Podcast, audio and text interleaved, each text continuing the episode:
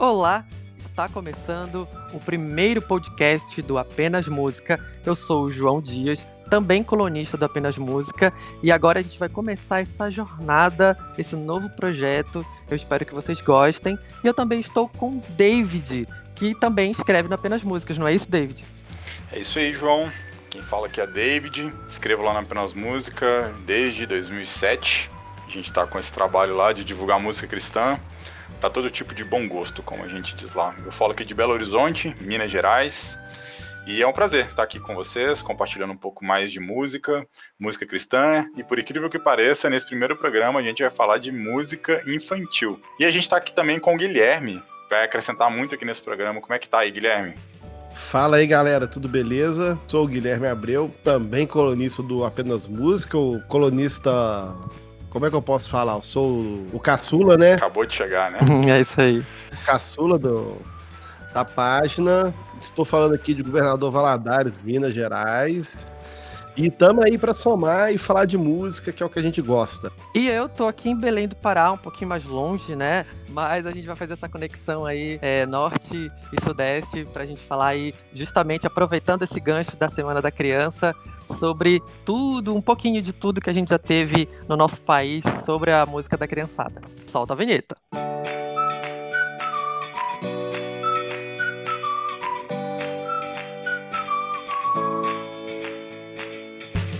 Bem, aproveitando o gancho aí da Semana da Criançada, a gente vai comentar um pouco é, do que a gente já teve no nosso país sobre as produções de criança. E para iniciar, a gente vai começar um pouquinho mais longe, lá no final da década de 70, com uma série interessante lançada pela Bom Pastor, chamada Pingo de Gente. E nela, a gente tem a apresentação aí da primeira garotinha que foi apresentada pra gente é, com uma doce voz chamada Vaninha. E ela vem aí com um sucesso, eu acho, chamado é, Cristo Rompe as Cadeias. É essa Vaninha que canta aquela música das pedrinhas, que Jesus vai lapidando a pedrinha e vai tomando valor? Essa Olha, música? não sei, pode ser porque ela, é, das edições ela lançou quatro CDs, depende de gente. Dependendo da faixa etária. É que eles alternavam as crianças que cantavam, entendeu? Tem a, a Vaninha, e a Patrícia e a Keila. A Keila, infelizmente, ela só teve uma, um CD só. Mas a, a Vaninha e a Patrícia, elas ficavam alternando aí o ano, assim, que elas lançavam alguma coisa por lá. Aí, além de Cristo Rompe as Cadeias, a gente também tem uma outra super famosa, eu acho que se usa até hoje, que é Eu Canto Como Davi. Eu canto como Davi. Eu canto, eu canto, eu canto como Davi. Mas a que eu, a que assim, eu acho mais interessante é pelo cuidado que se teve, assim, se a gente ouvir é, o, o, o, arranjozinho dela, é interessante que, mesmo sendo um disco para criança, Jesus Vem Me Buscar, que é um louvor, assim, famosíssimo, né, principalmente nos cultos, assim, das, das assembleias, assim, durante a semana, ainda se usa como um corinho, acho que hoje em dia. Jesus vem me buscar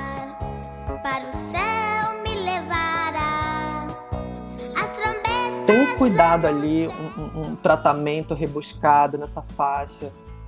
Tem até umas edições assim de, de bastidores assim para começar a música. Tem alguém tá ajudando para a introdução da música dela, assim. Já é o LP número 2 dela, da Vaninha. Muito gostoso de ouvir mesmo, assim. São músicas assim que são quase corinhos que a gente se refere hoje em dia. É, exatamente. Essa Jesus Vem Me Buscar não é uma música, essencialmente uma música infantil, né? É uma música de, de como é que a gente diz? De igreja, né? Aí eu tô ouvindo aqui a Vaninha cantando ela. É, é, engraçado porque ela não tem essa textura de música infantil, né? Como, por exemplo, aquela Eu Canto Como Rei Davi, ela tem, é, ela tem um, todo um swing, né? Aquela coisa toda de criança. Uhum. É, aquela intenção, né, da música ser mais infantil. Agora, essa Jesus Vem Buscar, não. É uma música mais mais adulta, né? Eu acredito que naquela época eles não tinham um.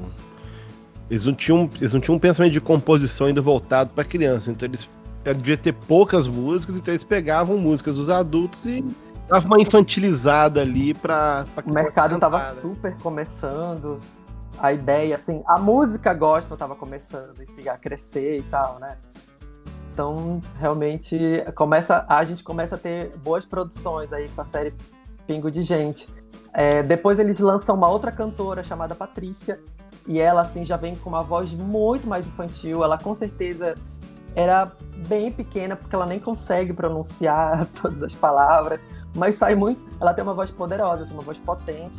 E ela vem aí com a, a Cristo Dai Louvor, Pescadores de Homens, assim, já vem bem forte, assim, a pegada dela. Tem um outro sucesso no nome dela, que é Passa Por Aqui, que já tem uma brincadeirinha de som, né?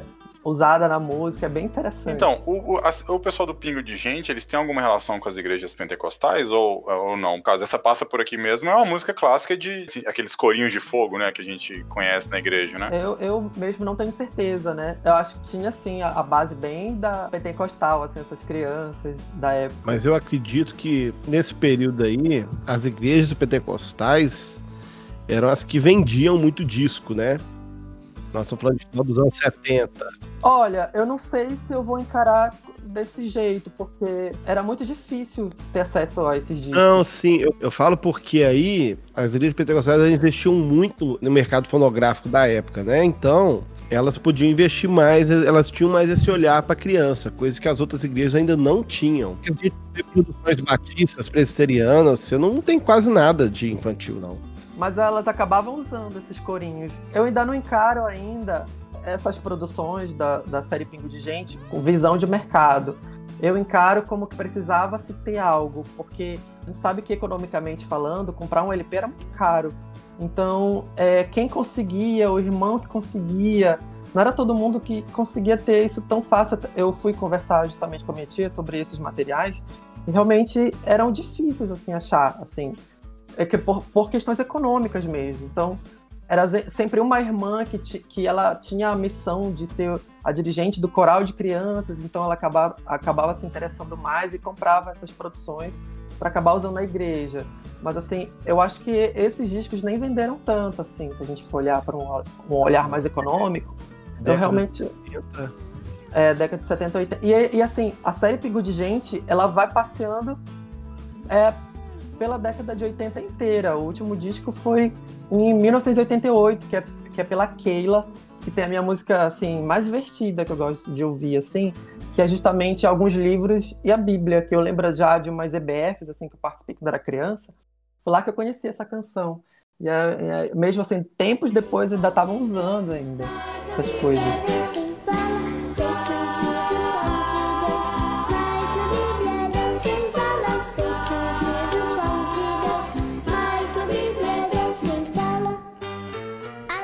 Nos anos 80 eu já era criança, né?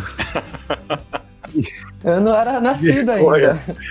Mas eu lembro que você tá falando dessa questão que funcionava assim na igreja, né? alguém ia lá, comprava o disco. Aí todo mundo, aí era aquela pirataria de fita cassete, né? É, muito. Eu cheguei a essa fase, assim.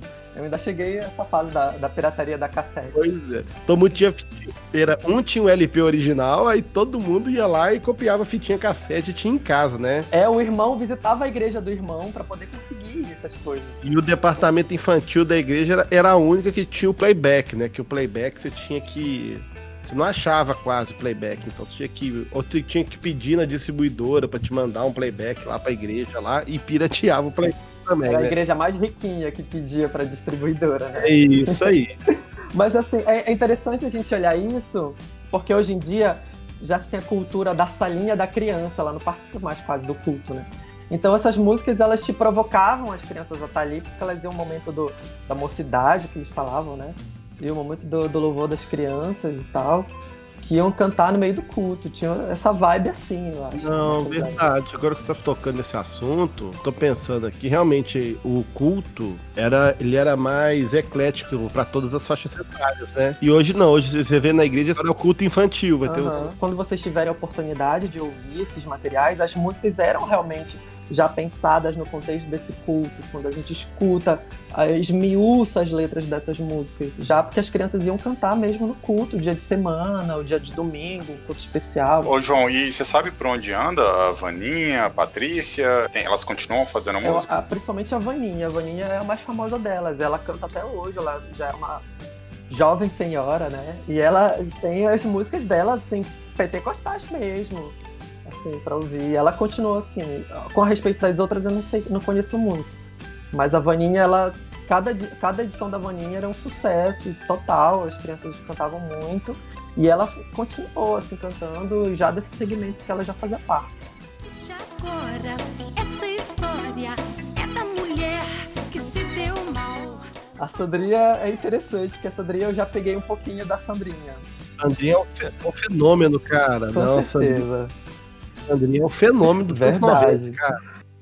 A gente tem o primeiro disco dela infantil, que foi lançado em 89, com um clássico da escola dominical, que é a Formiguinha. A, a criançada dos 90, eu acho que pegou muito essa música. Teve que cantar várias vezes aí, né? Nas escolinhas, assim, do- dominicais, né? E uma outra faixa interessante que eu gosto de destacar é Pelos Poderes de Cristo, porque ela já traz, assim, os envolvimentos aí dos desenhos que estavam passando na televisão, Cara, já eu nem fazendo uma lembrava crítica. Passou um filme na minha cabeça agora, João.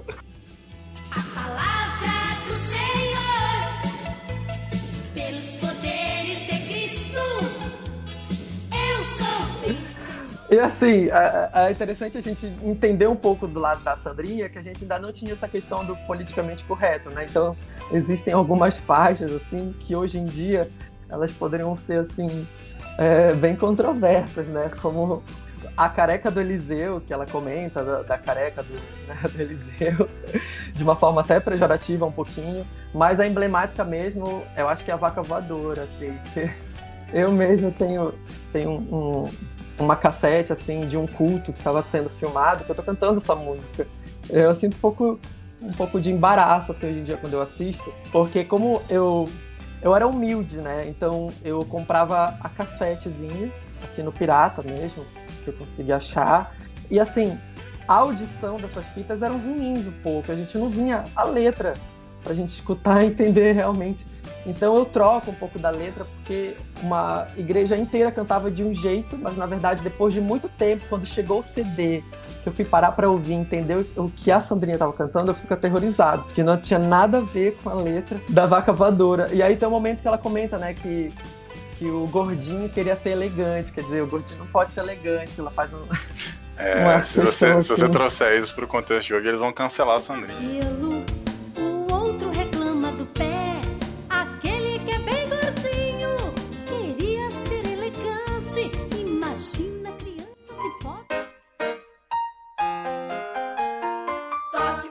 Dedo no nariz, abaixando da cintura até os seus pés e levantando devagar. Comece a cantar e diga ao Senhor: Eu te amo. Cara, eu amo Louvores da Garotada. incrível, eu É adoro. porque eu era criança, né, na época do Louvores da Garotada. Eu conheci o, o Alberto de Matos, que ele era, ele foi da minha igreja, cara, Olha que massa. lá em Contagem, mas assim, ele não era famoso, não tinha, ele não tinha nada ainda, né? Depois é que ele foi pra São Paulo e a coisa estourou. Mas ele fazia as coreografias lá na, na igreja com a gente, cara. Poxa, era muito bom. Começou ali nos anos 80, né? Então ele começou os primeiros trabalhos dele, ele começou ligado com a Igreja Batista da Lagoinha. Na verdade, ele saía pegando gente de várias igrejas, né? E naquela época, as igrejas de BH daquele período, Igreja da Lagoinha, Igreja Batista da Floresta, não eram potências igual são agora, né? Então ele fazia um apanhado de crianças lá para fazer as composições. Aí depois ele fechou um contrato com a gravadora Bom Pastor, né? E acabou indo para São Paulo. Mas a ideia do Louvores da Garotada eram pegar discos de um grupo americano que era o Kids Praise. Né? Tanto é que o Salt é um personagem do Kids Praise, né? Oh, hi, kids. It's me, Salty, the singing songbook. The Kids Praise Kids and I are going on a camping trip. Would you like to come along?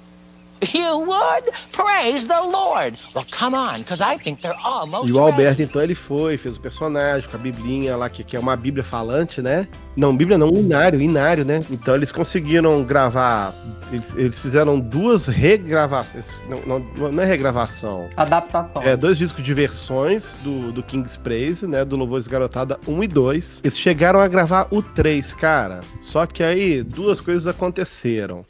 Eles não conseguiram uma autorização pra gravar. E quando conseguiu a autorização, houve um incêndio na gravadora Bom Pastor, que eles perderam todas as matrizes gravadas na gravadora até aquela época. Esse incêndio da Bom Pastor é famoso, que disco de um monte de artistas daquela época se perdeu. E depois disso, o pessoal do, King, do, do Kids Praise não quis mais é, manter essa parceria com o Brasil, não deixou mais, então a Bom Pastor se viu obrigado a lançar um novo personagem. Então o Alberto Matos foi lá e criou um novo personagem, que foi o Print.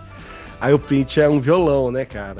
Só que assim, me tira uma dúvida. São versões fiéis, assim, é a mesma música de base e só colocaram a, a galera cantando em português ou eles regravaram tudo? Não, eles ah, tem que fazer alguma adaptação até por conta da rima, né? Não, não tô não falando da rima, tô falando da questão do, dos arranjos. É o mesmo playback, que eles gra só gravaram as vozes por cima, ou eles realmente pegaram do zero, fizeram tudo novo? Não, o playback, não, eles, pegavam, eles pegam o playback. Se você pegar o, o, o Kids Praise, que, que se refere ao Louvor Garotada 1, é o mesmo, Uhum. é, é, a mesma É o coisa. mesmo- é a mesma base, né? É. Se não me Nossa. fale a Em memória. todos esses anos eu nunca sabia do negócio desse. Não, se você for Juro. pegar só a partir da turma do print, Lá nos anos 90. já em 91, que começou ali com os arranjos e a musicalidade daqui. Tu tem certeza? Porque o de 91 é, é muito country. É muito assim, a questão no celeiro, né? Ainda não faz parte. Porque ainda da- tem aquela, como é que fala? É porque você ainda tem uma influência, aquela influência gringa, né? Ainda tem essa influência gringa ainda na música, ainda. Depois é com o tempo que a coisa começa a dar uma brasileirada. Você falou que era o seu momento, porque o print era, lá da sua igreja, né, e tudo. Só que o. Não sei se vocês sabem, né? Eu dancei na turma do print quando eu era criança. então. Esse é o momento Ah, também. foi o então, meu momento, cara. Tá todo mundo muito próximo, né? Aqui, da... muito pegado. Então, aí né, assim, é porque a turma do Print teve um projeto paralelo deles lá e eu participei, apresentei duas ou três vezes, é, tenho fotos com o Print. É, a, gente, a gente falava que cantava, mas na verdade na hora a gente só dançava, né? O que acontecia lá, na verdade, era aquela encenação e o playback rolando, né? Não era nem um playback, né? Então eles soltavam um CD mesmo e a gente fazia um coro em cima do playback. Mas foi um momento muito legal. E era, era uma pegada também que eles tinham de discipulado das crianças, né? Porque nos ensaios a gente tinha que ler muito Bíblia.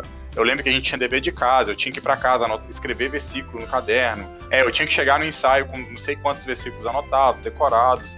E foi, de certa forma, por- por- mesmo tendo sido um período muito curto da minha vida, né? Muito pequeno, eu como filho de pastor e tal, sempre tive envolvido com a igreja. Mas é, eu via uma galera muito envolvida ali, uma molecada que tava chegando na igreja naquele momento, né? E a galera foi, foi discipulada, né, naquele momento. Foi, um, foi, foi muito importante. Não era só apresentar, né? Tinha um, um trabalho de discipulado muito legal ali com as crianças. O Alberto, ele tinha um- ele, ele, ele, ele ganhava a família para Jesus, ele ganhava primeiro os pais. Não, primeiro as crianças e as crianças levavam os pais. Agora a gente precisa comentar um pouquinho das músicas, né? Da Turma do Print. Algumas faixas aí que são inesquecíveis, eu acho. Pra galera que curtiu aí essa, essa vibe.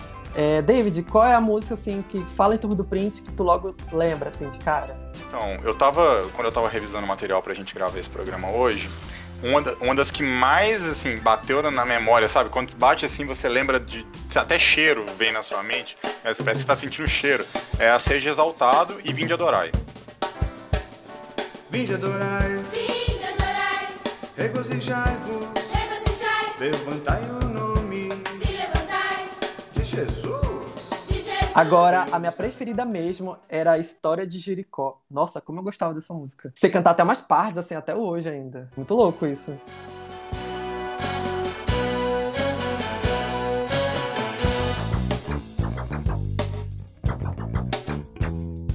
Jericó, cidade forte, bem edificada por guerreiros violentos. A cidade Ah, cara, eu tenho várias preferidas.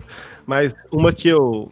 ah, mas assim, uma que me marca muito, que eu, né, que eu canto pro meu filho dormir ainda, é Em Teu Tempo. Ah, sei. Em Teu Tempo, que é a música lá que é, que é a Ana Paula Valadão que faz o solo, É, né? isso aí acabou comigo, cara. Eu não sabia. Eu sempre cantei essa música e eu não sabia que era Ana Paula Valadão que tava cantando. É, é notícia agora de primeira mão pra mim também, porque eu não fazia a menor ideia. Em todo, em todo esse tempo aí eu também não sabia dessa informação, não. Super nova. Quer dizer que ela estreou no Louvores da Garotada. Ah, é provavelmente sim, né? É, ela era muito novinha ali, né? Gente. Ela não é tão velha assim. Cara, eu não. A, a- Ana Paula, Ela devia ter uns 12 anos quando ela gravou essa música. Ela era, era, era novinha, né? O primeiro comentário no YouTube, quando você vai nessa música em Deu Tempo, tá lá. Pra quem não sabe, esse solo é cantado por Ana Paula Valadão quando tinha 10 anos, em 1986. 10 anos.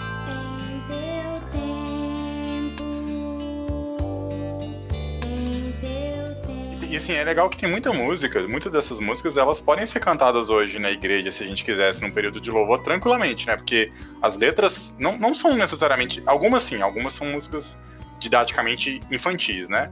Mas boa parte delas são músicas de adoração mesmo, que tem um conteúdo bíblico Claro. extenso, é, profundo. é, e didático no sentido de, de que a música também ensina, né? O, o David, o Alberto, né, o Chuchu, ele é um grande compositor. Ele é um grande compositor. Ele, não compõe só para louvores da garotada. Na verdade, quase tudo que a gente ouve de infantil, o Alberto que escreveu. Tem música da, da Aline Barros, que foi ele que escreveu. E outras músicas também para adulto ele escreveu. Então, e, e ele é muito profundo para escrever. Ele fala sério, verdade bíblica, mas de uma maneira que a criança canta, mas você vê que é um negócio assim, ó, rapaz, isso aqui serve para mim que sou grandão também, entendeu? E outra observação também é que a Areia ela, ela foi regravada pela Cristina Mel no primeiro disco de criança dela, lá em 99. A Cristina Mel gravou muita coisa do Alberto também. Muito, é verdade. Eles Tem são muito- eles são muito-. Eles são muito próximos. Ai, são amigos. São, cara, o- Ah, que a gente aqui não sabe, pois é o, o- que o, o- o Alberto Matos ele é um compositor que fica ali nos bastidores, mas todo mundo pedia música pra ele, entendeu? Ah, eu tô com um trabalho infantil, se tem uma música, tem, ele vai dar a música. Olha que bacana. Fazer a menor... Como eu tô tão longe, né, de vocês aí, eu não faço a menor ideia desses bastidores e tal.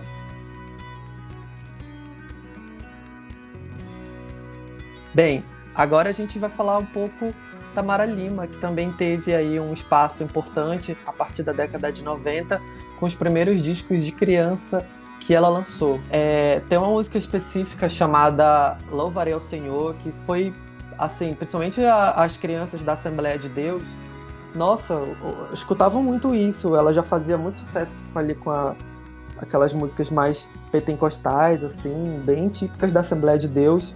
E aí só veio somar o trabalho dela com essa questão de criança.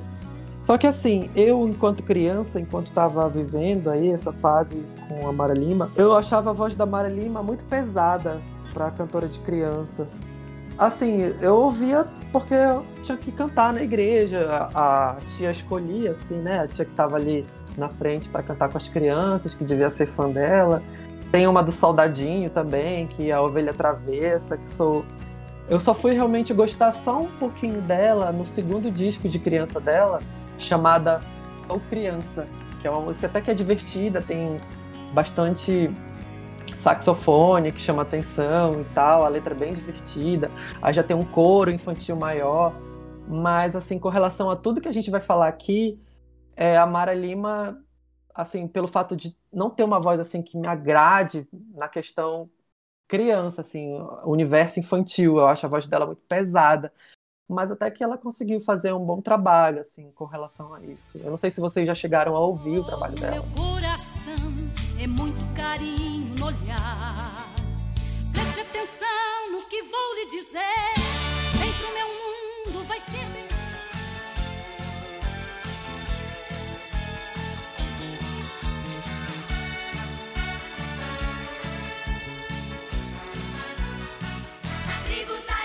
Então, pra quem não conhece nada de Turma do Barulho, fala pra gente um pouco da história, porque eles são irmãos, né? São filhos de, de um casal de cantores também, e tem uma pessoinha no meio que é, todo mundo conhece, né? Vai lá, conta a história. A Turma do Barulho é formado por quatro irmãos, que são o Jorginho, a Suelen, a Ellen e a Daniela, que a gente conhece que é a Daniela Araújo. E todos eles são filhos do pastor é, Jorge Araújo e da Eula Paula, que são cantores bem conhecidíssimos desde a década de 70 e 80, com louvores consagrados aí é, da Assembleia de Deus. Aquela coisa, já são assim, gêneros de louvor saudade, praticamente, assim. Eles são bem conhecidos até hoje por, por um monte de gente. E eles iam, eles iam para as igrejas e tinham que levar as crianças muitas vezes, né? Então, vendo os pais ali se apresentando nas igrejas, fazendo turnê, cantando por todo o Brasil, fora do Brasil, isso foi muito fácil para as crianças também sentirem é, super à vontade e começarem a também pedir para cantar. E já que o pai deles também era dono da gravadora, que eles mesmos faziam o som deles e tal, então foi muito fácil surgir o primeiro disco deles lá em 1988. Que eles já estão cantando assim bem crianças, assim, as pronúncias das palavras também não são tão compreensíveis assim, porque são super pequenos mas fez um certo barulho. Desde 88 eles foram até 2008, né? É, o volume 12 saiu em 2008. Eles foram ficando velhos, é, né? Eles foram ficando já jovens e, e continuavam cantando assim pra criança. É o problema que o do cantor Mirim é esse, né? Que a carreira tem uma data de validade, né, cara? Não tem jeito. E assim, a gente só vai realmente conseguir ter um, um trabalho é, é, mais. É um trabalho solo da Daniela Araújo a partir do momento que ela vai crescendo, porque até então é, todos eles cantavam juntos, ainda não tinha divisão de vozes, por exemplo.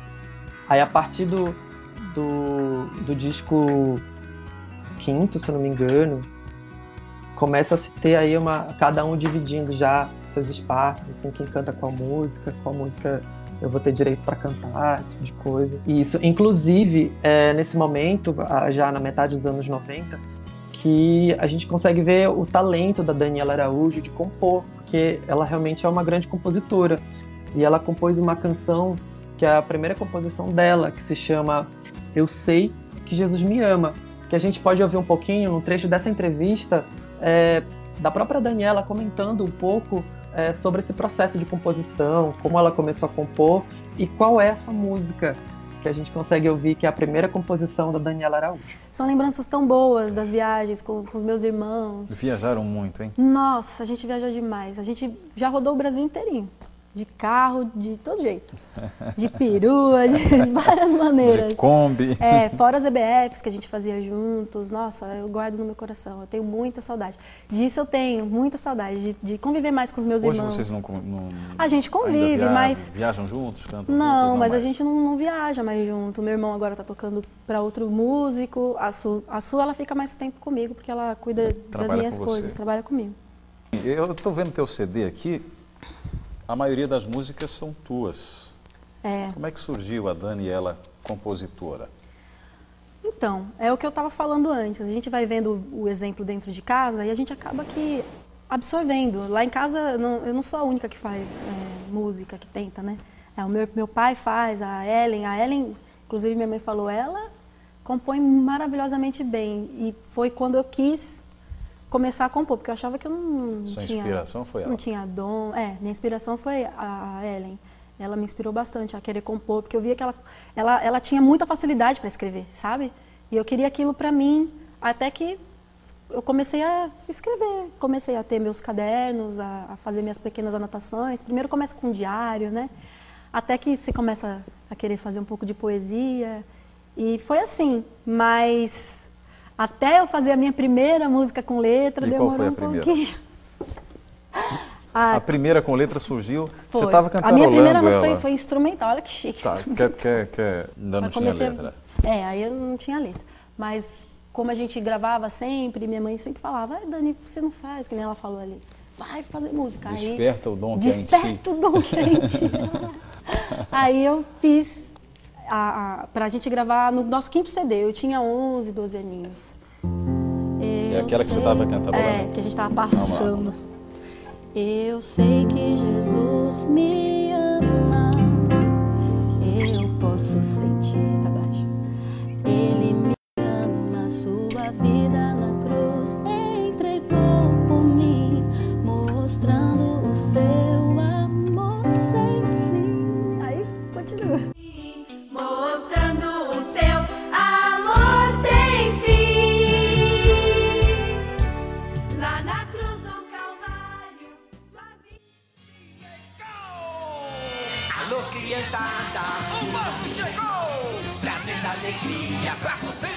Arlindo Barreto é muito maior que o Bolso, cara. É, vamos lá. O Arlindo Barreto, ele. Ele foi um. Ele foi um cantor, ator e apresentador de televisão, né? E ele foi um dos primeiros Bozos. Um dos, porque na, na época do Palhaço Bozo, na- no, no SBT, teve vários, né? E ele foi um dos Bozos, né? E, e ele teve bastante destaque. Só que aí, no final dos anos 90, ou minto, no final dos anos 80, o Arlindo converteu né, converteu ao evangelho, que ele tinha uma vida bem, bem complicada e tudo, mas ele converteu ao evangelho e ele começou a fazer o testemunho dele da seguinte forma: ele chegava no culto vestido de palhaço. E ao longo do, do à medida que ele ia dando testemunho dele, ele ia tirando a roupa. Tirando a maquiagem, e ficando né? Eu- tirando a maquiagem e Ah, eu- tudo. Eu assisti. Ele foi uma vez lá no Sermão da Montanha, aqui em Belo Horizonte, eu tava lá né, nessa vez que ele veio, ele fez exatamente isso aí. Pois é, cara, eu vi ele em Belo Horizonte, eu vi ele também em Belo Horizonte. E ele, como já era, já, ele, ele era um cantor, né? E já tinha feito gravações lá na época do Bozo, ele também começou uma trilha de discos também é, infantis também, a partir do começo dos anos 90.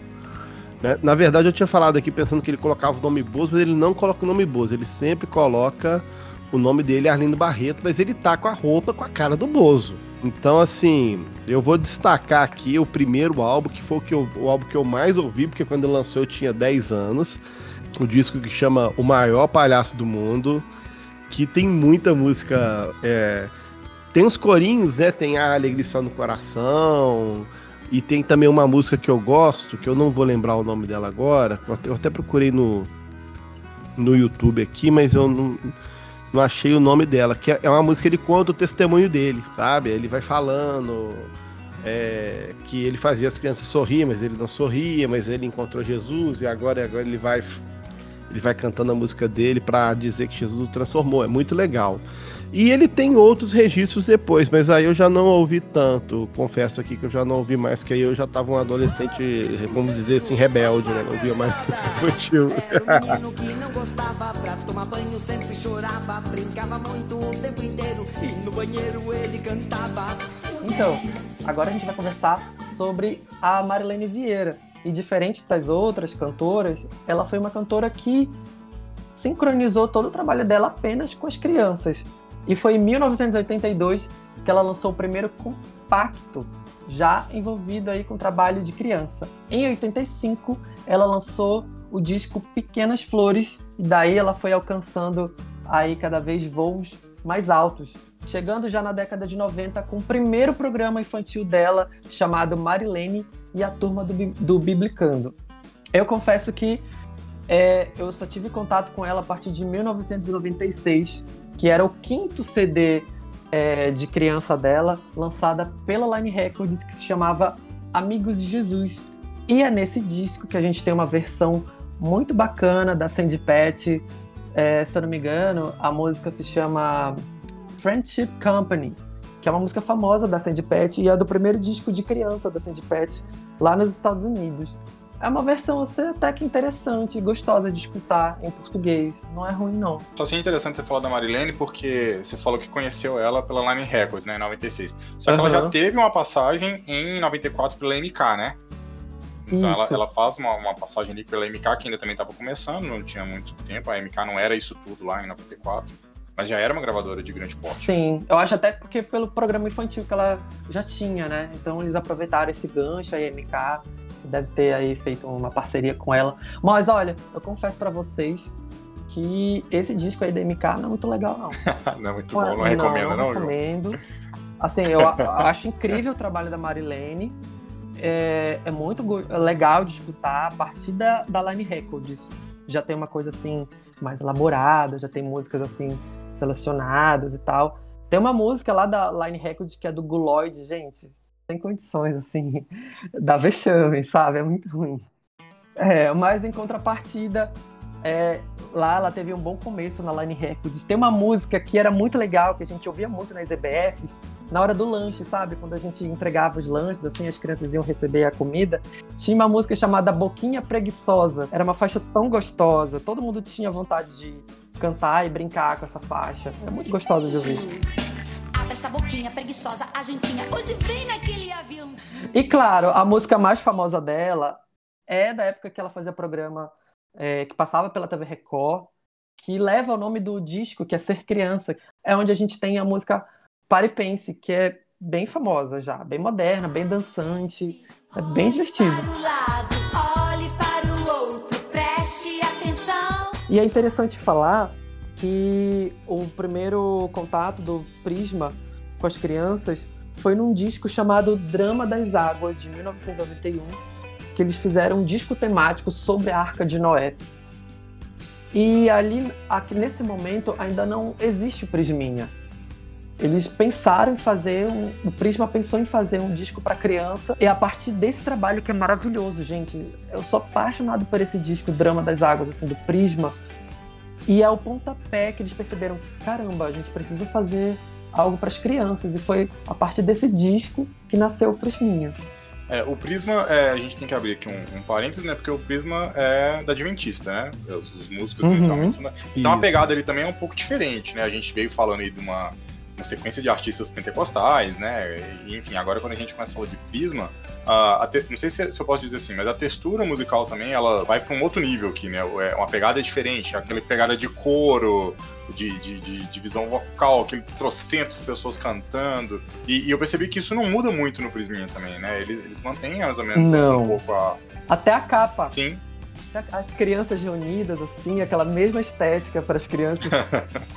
e assim, eu sou, eu sou apaixonado pela capa do disco de estreia do Prisminha. Porque eu imagino pegar o, o LP e ver aquela maçã enorme e as crianças, assim, caminhando pela maçã. Quando eu parava assim em casa, né, que eu ia colocar no som pra ouvir o Fruto da Criação, que é uma música emblemática, todo mundo conhece a a- essa música, assim, Fruto da Criação. A- Quando começa aquele sonzinho da flauta, as crianças no tom certinho, todo mundo cantando, é, é lindo aquilo. Eu tenho só lembrar da, da manhã que eu ia colocar o sonzinho ali pra ouvir isso e pegar aquele LP, a minha mão nem cabia direito pegando aquilo. E eu passava o dia inteiro olhando para a capa desse LP e imaginando, gente, o que, que essas crianças aqui caminhando por cima da maçã? É muito doido isso. É, tem um, um- um lado interessante do Prisminha, é que no, no- esse disco, o segundo disco do Prisminha, não foi gravado pela Bom Pastor como no primeiro, que é o Fruto da Criação.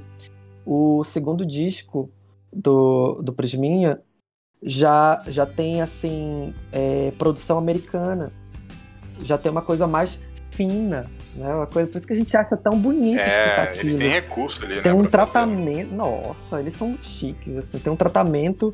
O deixem as crianças cantar, assim, é lindo. É, quando você vai ver os vídeos no YouTube desses discos infantis, você vai ver. É, é- é muito diferente, né? Quando, quando você vê lá a Sandrinha falando da vaca voadora e tal, aí você vai pro Prisma, cara, o pessoal tudo, né? É tudo muito É igual eu falei, é elite, muito né? elitizadinho, é muito engraçado isso, é, é Uhum. muito legal. Aí eu falei, caramba, olha só a preocupação, o disco é de criança, entendeu? Tem assim um, um tratamento, um cuidado com o repertório. Já tem versões assim de, de, de músicas americanas aqui também. Já tem esse, esse cuidado aí do Prisminha. E é uma pena que eles duraram bem pouco. Foi até 96 só. Vamos contar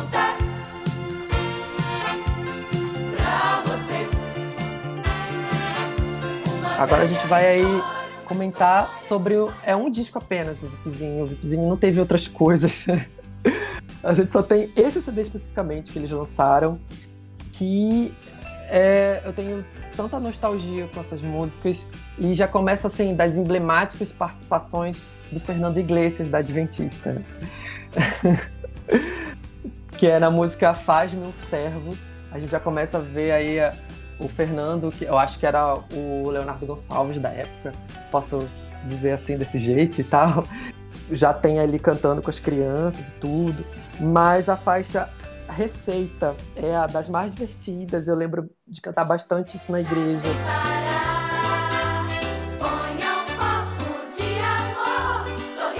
Também existe o grupo Integração, que é o grupo principal da Igreja Adventista. É, eles cantam em forma de coral, bem parecido com o Prisma. E acabaram também lançando a versão infantil, que, por sinal, eu gosto muito mais é, do grupo infantil do que do grupo principal. eu não sei se é porque eu tive mais acesso ao infantil e tal, e ter consumido muito mais. E tem muitas observações para se fazer com o grupo Integração Júnior. Porque, apesar de eu não ter colocado a faixa do Fernando Iglesias aqui, mas ele também canta em um dos discos com, com eles, que não, não tá aí na nossa lista. Mas ele também fez uma participação.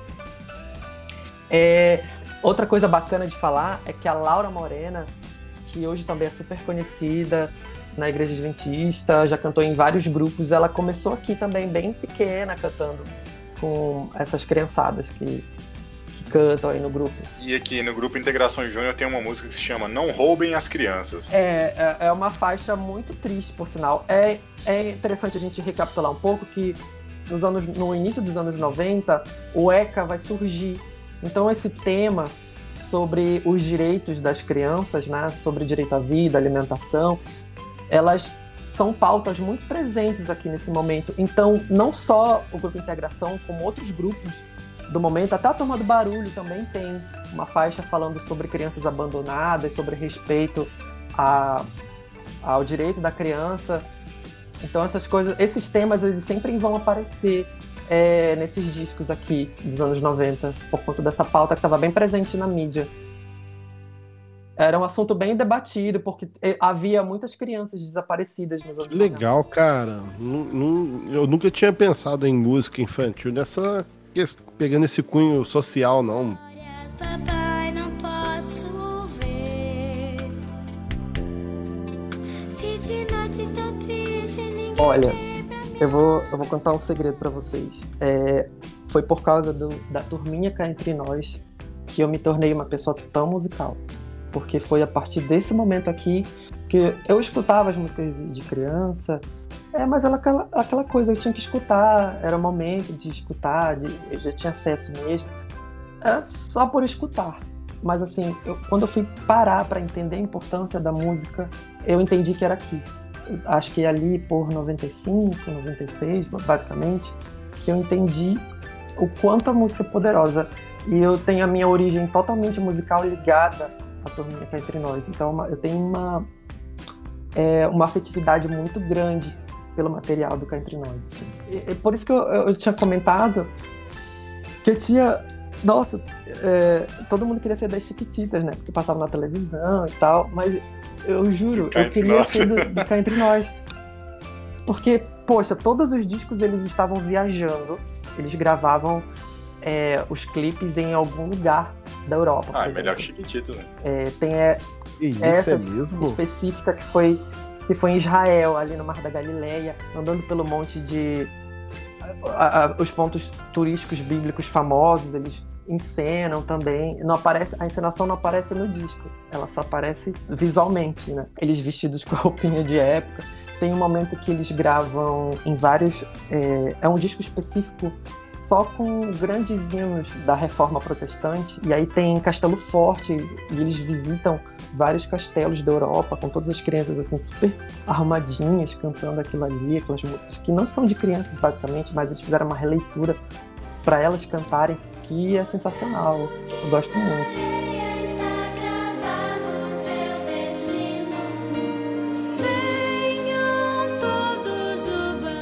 É, por incrível que pareça, a Cristina Mel demorou para gravar um disco de criança, né?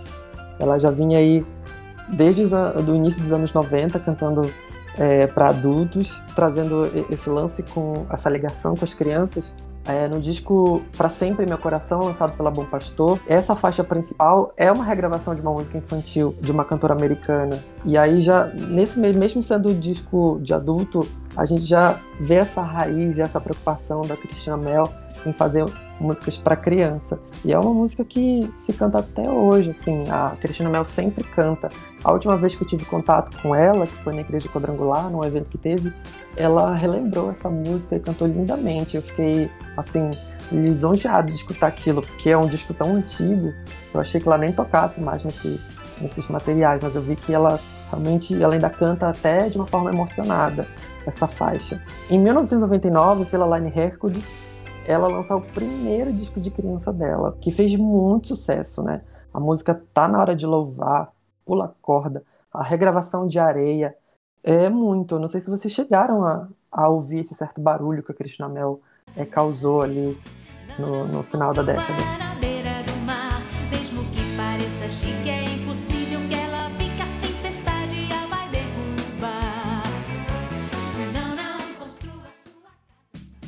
Eu acho que, que vocês aí são da região conseguem falar bem melhor do que eu sobre Crianças Diante do Não, Trono. então, o, o Diante do Trono aqui em BH, gente, eles têm muita visibilidade aqui. Depois de um tempo acabou que estourou pro Brasil inteiro, e aí era mais fácil você achar eles em outros estados do que aqui mesmo. Só que o Crianças Diante do Trono, porque a Lagoinha tem um, um- um canal de TV aqui, né? Então eles usaram com bastante Ah, é? propriedade, né? O- É muito visual. Diferente de- dos outros, assim, a gente tem um cá entre nós que faz o trabalho de vídeo e tal, mas não tem esse visual que o Crianças Diante do Trono trouxe, sabe? É, a gente tá falando de 2000, né? Então já, é- já- a- o recurso que eles têm também pra consumir é, é um pouquinho melhor, né? Não, é importante pensar que nos, já são anos 2000, além do, do Diante do Trono já ter um mercado musical consolidado, a igreja ser grande e forte, já, já tem todo um aparato tecnológico que não existia antes, né? Então aquelas animações que você vê no, no- no- nos DVDs, cara, nossa, aquilo ali. E assim, o que eu consegui enxergar é que a Ana Paula Valadão, ela não fez diferença nessas composições, assim.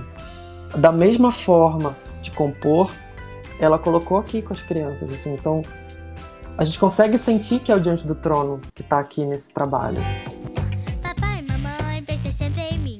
Vocês são. A Aline Barros também é, gravou o primeiro disco infantil dela, basicamente em 1998, e também tocou bastante esse disco dela, assim, já do jeito dela. Há músicas como Ale Ale, Dentro da Arca de Noé, e o que eu mais gostava, que era Pedro, Tiago e João no Barquinho com os Nazarenos, também é uma regravação ali da, né, já se tinha ali na série Pingos de Gente, já existe essa versão por ali, mas eles fizeram também a questão de, de regravar isso e ficou maneiro, ficou bem rock and roll, assim. Não eram todas as igrejas que podiam tocar isso, viu, gente? Com certeza. Era se- selecionadas as igrejas, assim. Era, não era visto assim com bons olhos, mas acabou funcionando e, e é bem relembrada é, essa faixa com a Aline Barros. E tem uma outra também que é um pouco controvérsia, que é o Conta Outra, que a Aline Barros é, estipula uma voz infantil, assim, até meio chata, mas funciona, assim, tem uma historinha bacana e tal. E assim, a Aline Barros é outro patamar, né? Quando a gente pensa em mercado, em carreira, porque você vai ver os discos, assim, ela, assim como a Cristina Mel, né? Ela tem uma série de discos de música normal, né? Música para adulto. Ah, e ela tem também a série de discos infantis, tem uma série de discos internacionais também. Ah, mas dos discos infantis dela, dos álbuns infantis, todos os álbuns infantis dela, com exceção de um agora que ela lançou em 2018, mas aí já não conta mais a questão de vendas, né? Porque a gente já tá na era do stream, né? Mas todos os outros infantis dela foram tudo disco de ouro e disco de platina. Pelo menos ouro.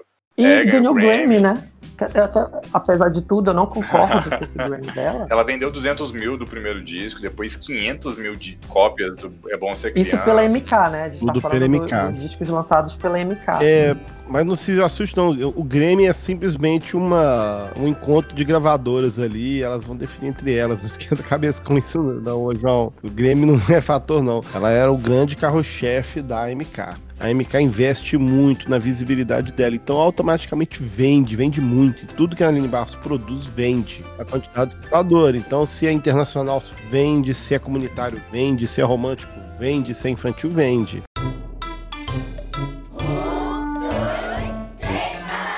Três Palavrinhas hoje é o grande fenômeno aí do mercado infantil gospel aí. E o, o legal do Três Palavrinhas é que ele veio com uma proposta inovadora de resgatar aqueles corinhos antigos que as crianças cantavam nos anos 80 e 90. Só que nós estamos falando de uma produ... mas num nível de produção bem atual, né? Então a qualidade das músicas, da gravação, né? A animação, né? Porque os clipes são todos desenhos animados, né? Muito bem feitos. Então é, o, é, um, é um apelo é um apelo visual muito bonito, vamos dizer assim. né? Então isso atrai muita criançada. Eu tenho três DVDs de três palavrinhas aqui em casa do meu filho que gostava muito. Agora já não, agora já tá numa outra vibe já, né? De videogames. Mas ele. a gen- A gente ouvia muito, e, e o legal porque as músicas do Três Palavrinhas eram músicas que a gente cantava quando a gente era criança. Regravou Louvores da Garotada, regravou Prisminha, foi regravando vários outros artistas, é, hinos antigos, corinhos antigos aí. Então é. Aí fez muito sucesso, automaticamente. Aleluia. E vou deixar aqui de dica, gente, para vocês ouvirem. Então, esse trabalho legal que a gente tem do Estênio Márcios. Né? Estênio Márcios, para quem não conhece, acho que um dos grandes compositores que a gente tem aí no, na- no quesito de você poetizar a Bíblia, né? Acho que o Estênio é um, é um gênio nesse aspecto. E ele sentiu uma necessidade de fazer um trabalho com crianças, então ele se juntou com o violonista Diego Venâncio, que agora é, que é pastor presbiteriano também, e lançou. Primeiro foi o Vida de Criança, né? Que eu também tenho DVD aqui. E é muito brasileiro, é muito legal por isso, né? Então você tem uma pegada de violões, tem as crianças cantando também, e as músicas também têm um, um, um embasamento bíblico muito legal. E é uma coisa assim mais lá do B, mais cult, então não é todo mundo que conhece, né? Então fica a dica aí. E já tem um segundo que eu descobri aqui, quando- conversando com o David aqui, né? Que é a série A Bíblia Diz, que já são outros videozinhos aqui também, que já dei uma olhada aqui também, são muito legais. Saber que Deus cuida de mim, vou cantar até o fim. É isso aí, gente. Eu espero que vocês tenham gostado do nosso papo. A gente, a partir de agora, vai fazer mais trabalhos como esse. E a gente tá bem animado com isso, né? É isso mesmo, João. A gente vai dar sequência agora com esses programas, com essa série de podcasts que a gente vai fazer aqui no Apenas Música, para falar de música cristã, música feita por cristãos. E nos acompanhem, sigam a gente nas redes sociais, Facebook, Instagram, YouTube, sempre tem coisa nova por lá. E que Deus abençoe vocês. Deixe seus comentários aí no post, dicas de talvez artistas que nós não comentamos aqui nesse programa. E espero que vocês possam ter sido abençoados através do que a gente falou aqui, das músicas e, no final de contas, que tudo seja para a glória de Deus. Até o próximo programa, um grande abraço, até mais.